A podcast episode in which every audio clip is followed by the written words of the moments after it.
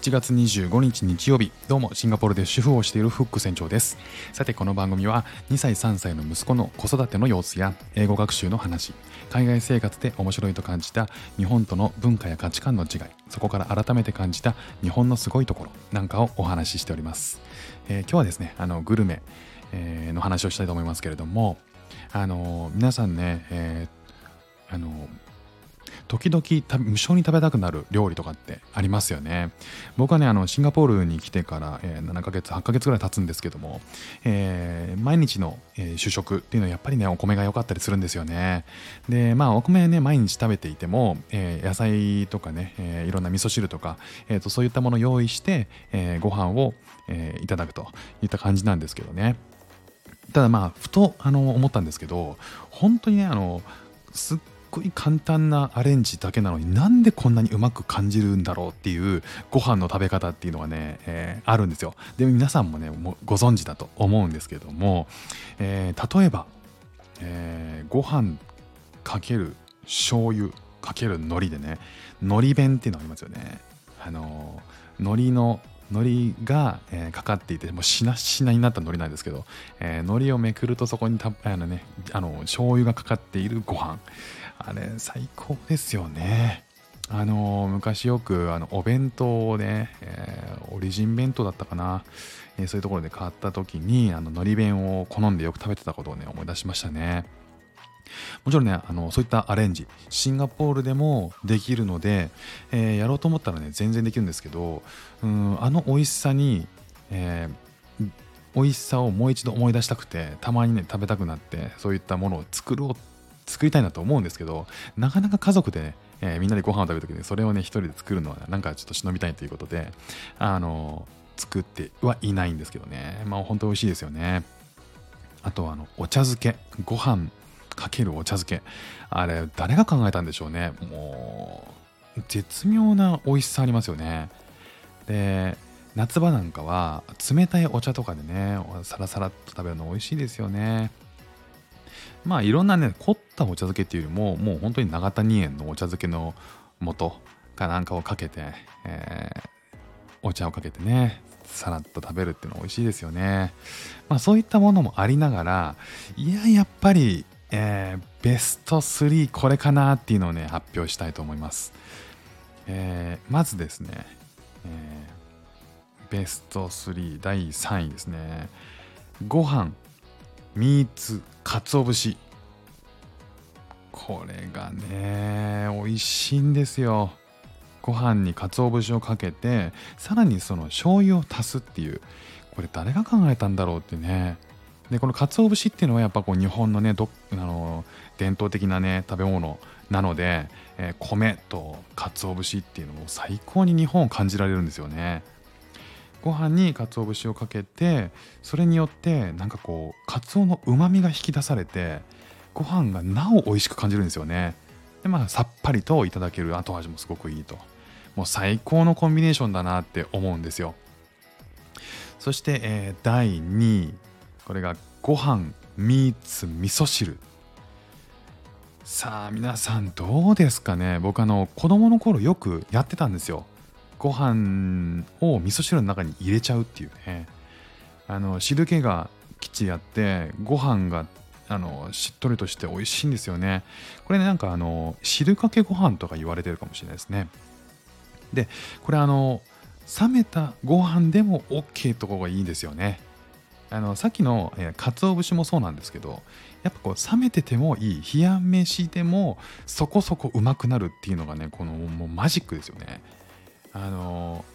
昔はこれえーと、猫にあげるものだとかねあの祖母か祖母から言われててあんまりこう外で食べたいとかね言わないようにしてたんですけどこれもしかしたら自分だけなのかなとかこんなうまいと感じるのは自分だけなのかなって思いながらなかなか外で言う機会がなかったんであの言えなかったんですけどね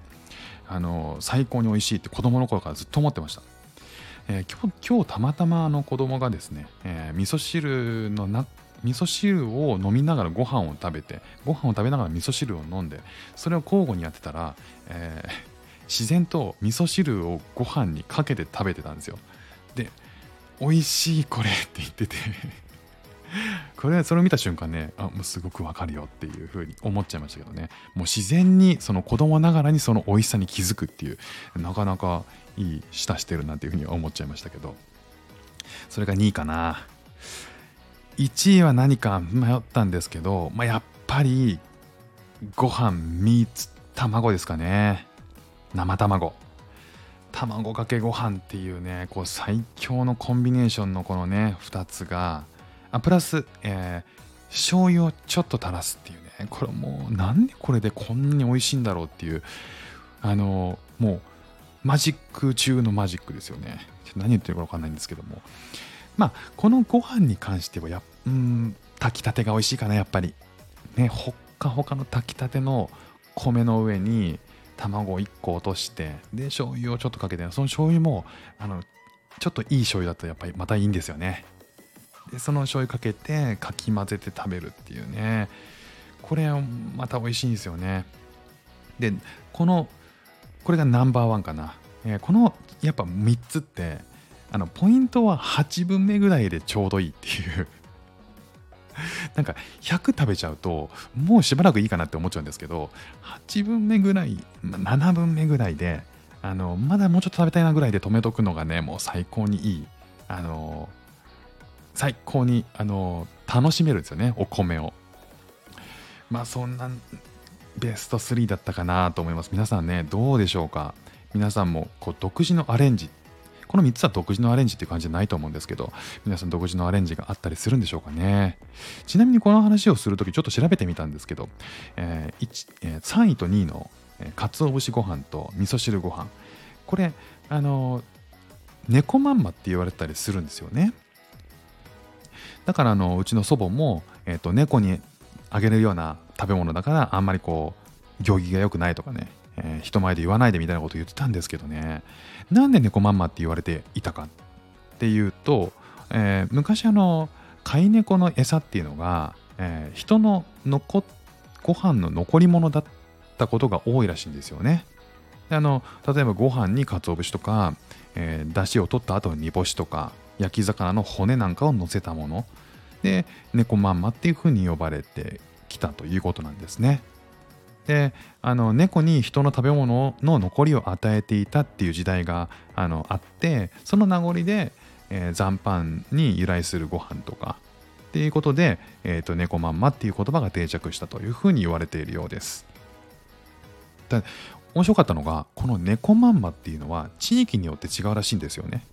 あの関東と関西で、えーとちょっと異なると。